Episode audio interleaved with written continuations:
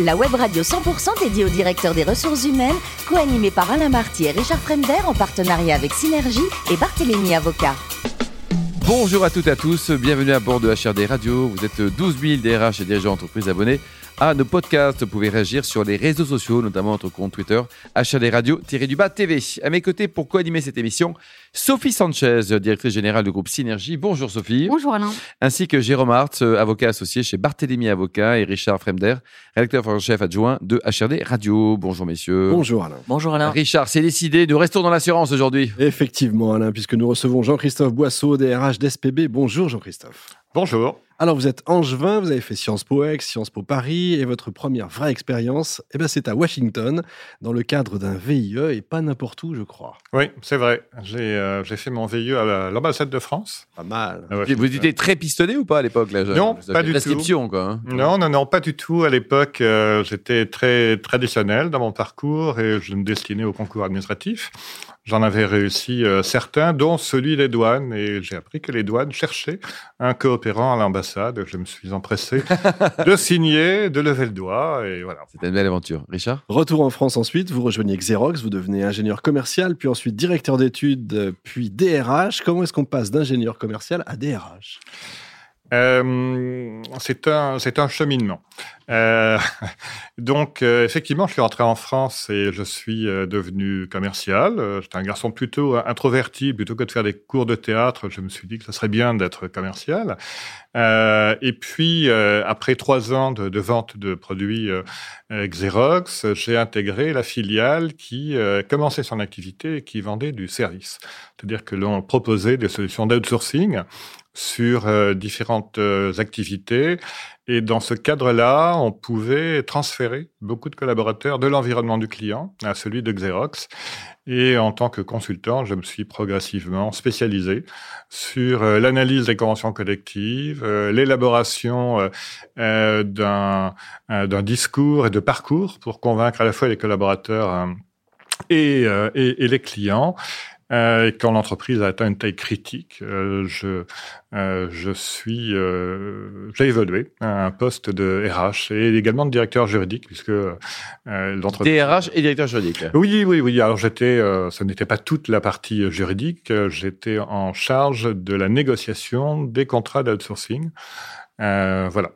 Et cette entreprise, euh, quand je l'ai rejoint, on était cinq et euh, sept ans plus tard, il y avait 450 personnes. Ah oui, elle a continué à avoir une belle croissance. Belle croissance. Vous passez ensuite huit ans chez AIG, qui sera racheté par MetLife. Vous allez y rester et vous avez notamment eu à créer une activité marketing directe au Maroc. Est-ce que c'est compliqué à mettre en place? Il faut trouver le personnel qualifié, etc. Oui, euh, à l'époque, euh, j'étais dans la partie assurance vie du groupe AIG, euh, qui s'appelait AICO, et euh, un canal de commercialisation, c'était le marketing direct. Euh, nous travaillions à l'époque avec beaucoup de prestataires externes, externes, tous les grands du marché que vous pouvez connaître, et notre idée était de créer un centre pilote pour tester nous-mêmes au Maroc les campagnes, de manière à piloter avec une meilleure qualité, un plus grand suivi tous les prestataires euh, que nous sollicitions. Euh, donc effectivement, on l'a créé à partir de rien, mais en partenariat euh, avec une entreprise qui euh, s'appelait euh, ADM Value. Et donc peu à peu, nous avons intégré des, des, collaborateurs. Mais l'objectif, c'était de garder un, un centre d'une centaine de collaborateurs et pas davantage. Et enfin, en 2014, vous optez pour un groupe familial. Cette fois, vous arrivez chez SPB. Dites-nous un peu, c'est quoi cette entreprise? Alors, il est normal que vous ne connaissiez pas SPB. Ça me rassure. Toutefois, toutefois, vous êtes sans doute des clients si vous utilisez des cartes bancaires, si vous avez un téléphone, si vous faites euh, vos courses dans un magasin physique ou en euh, ou en e-commerce. Euh, il peut vous arriver de vous assurer volontairement ou d'être couvert euh, de différentes manières.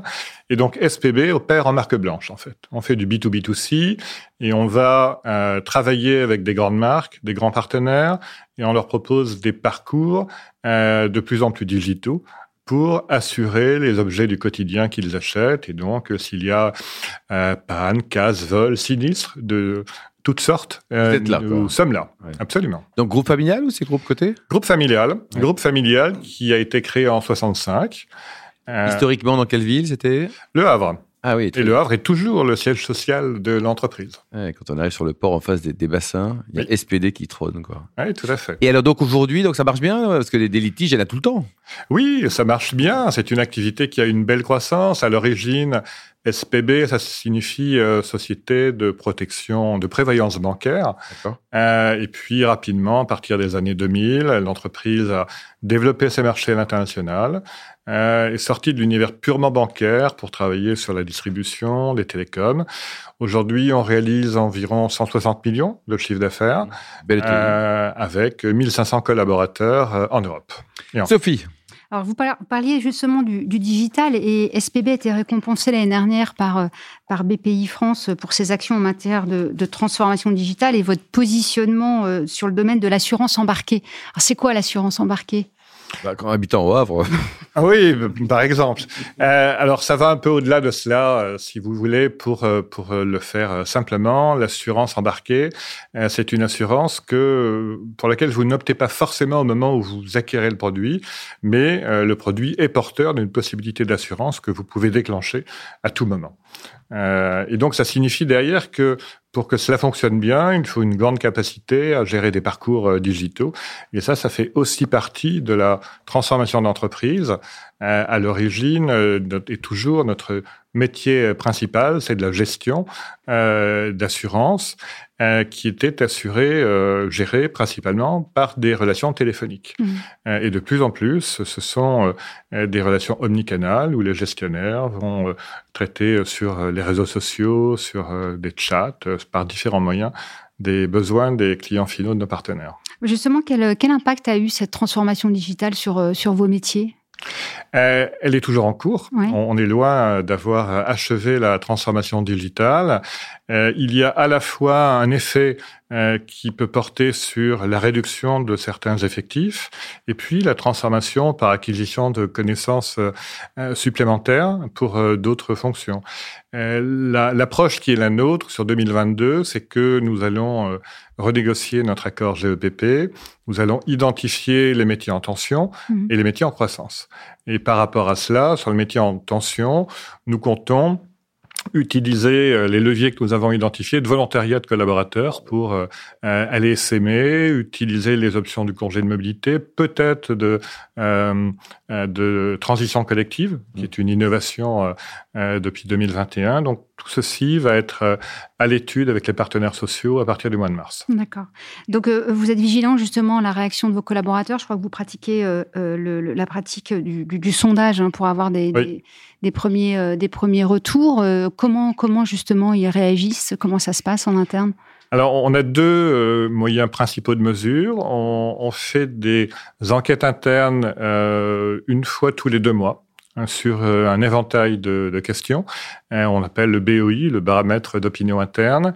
Et puis également, nous avons euh, lancé à partir de euh, d'il y a 15 jours une initiative avec un cabinet externe qui s'appelle Ethos pour mesurer les impacts socio-organisationnels Mhm. des mutations que nous conduisons.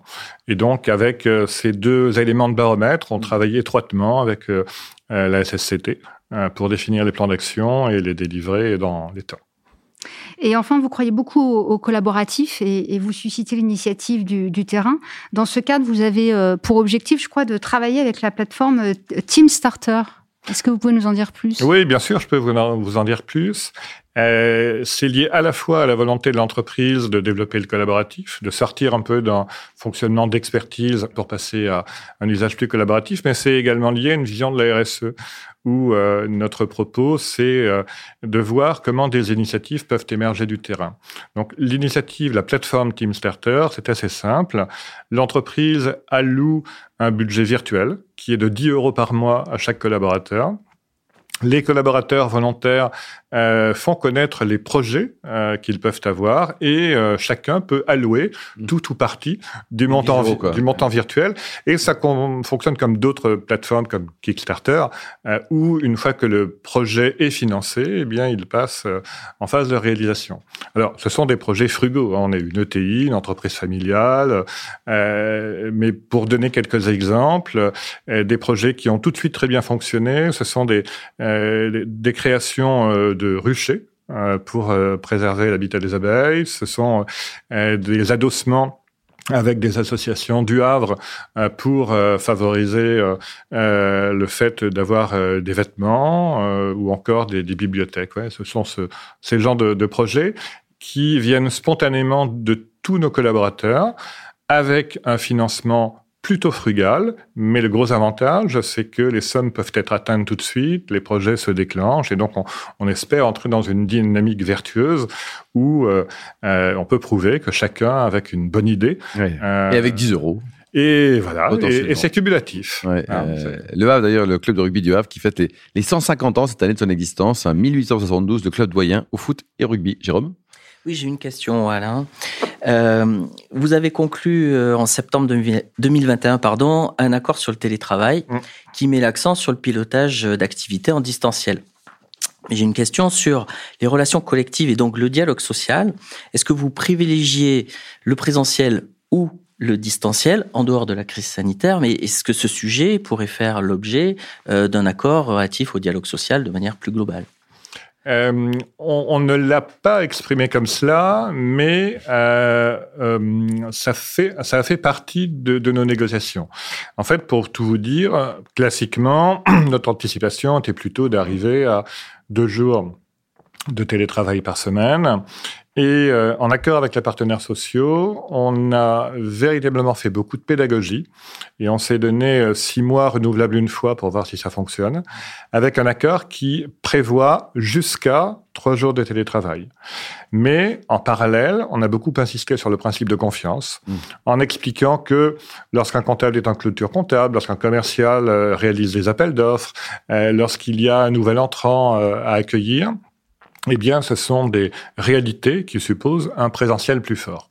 Et donc, ce que nous regardons, euh, c'est euh, la différence entre les souhaits des collaborateurs, ce qui est effectivement réalisé, s'il y a une adaptation, et puis tant que ça fonctionne bien, euh, ça veut dire que l'entreprise a trouvé un bon rythme de croisière pour travailler de manière hybride. Jean-Christophe, pour vous, le management idéal, il est directif, participatif ou délégatif? Attention à votre réponse, tous vos collaborateurs vous écoutent. Hein. Euh, bah, écoutez, je peux répondre euh, de manière euh, assurée en vous disant que cela dépend du contexte. Vous avez des contextes où il faut parfois être délégatif, parfois être participatif. Et c'est toute l'intelligence situationnelle, je vous apprendrai rien, du manager qui vise à identifier quel est le public, quel est le contexte, et derrière surtout d'expliquer pourquoi il y a telle et telle approche. Euh, les sujets ne peuvent être que contextuels. Il y a des cas où, quand on a une grande crise, c'est important d'être directif. Et puis, euh, en d'autres circonstances, euh, quand on veut solliciter l'intelligence de chacun, on peut avoir d'autres approches. Bon, dites Jean-Christophe, le plus beau métier du monde, c'est DRH, écrivain ou président de la République? J'hésiterai entre DRH et écrivain. Euh, la capacité à créer quelque chose est, tout à fait, euh, euh, je pense, tout à fait particulière aux écrivains aux auteurs de bandes dessinées. Vous avez écrit des bouquins déjà ou pas? Non, je n'ai pas écrit de bouquins. J'en lis. J'en lis. Bon. Et pour terminer, dites-nous le, dernier livre lu, justement, c'était quoi alors? Très récemment, Pierre Lemaître. Mmh. son, son, son, dernier bouquin, l'ouverture d'une nouvelle trilogie ou quadrilogie. Bien, ça vous a plu? Ouais. Très bien. Merci Jean-Christophe. Merci également à vous, Sophie, Jérôme et Richard. Fin de ce numéro de HRD Radio. Retrouvez toute notre actualité sur nos comptes Twitter, LinkedIn et Facebook. On se donne rendez-vous jeudi prochain, 14h précise, avec un nouvel invité. L'invité de la semaine de HRD Radio, une production B2B Radio.tv en partenariat avec Synergie et Barthélémy Avocat.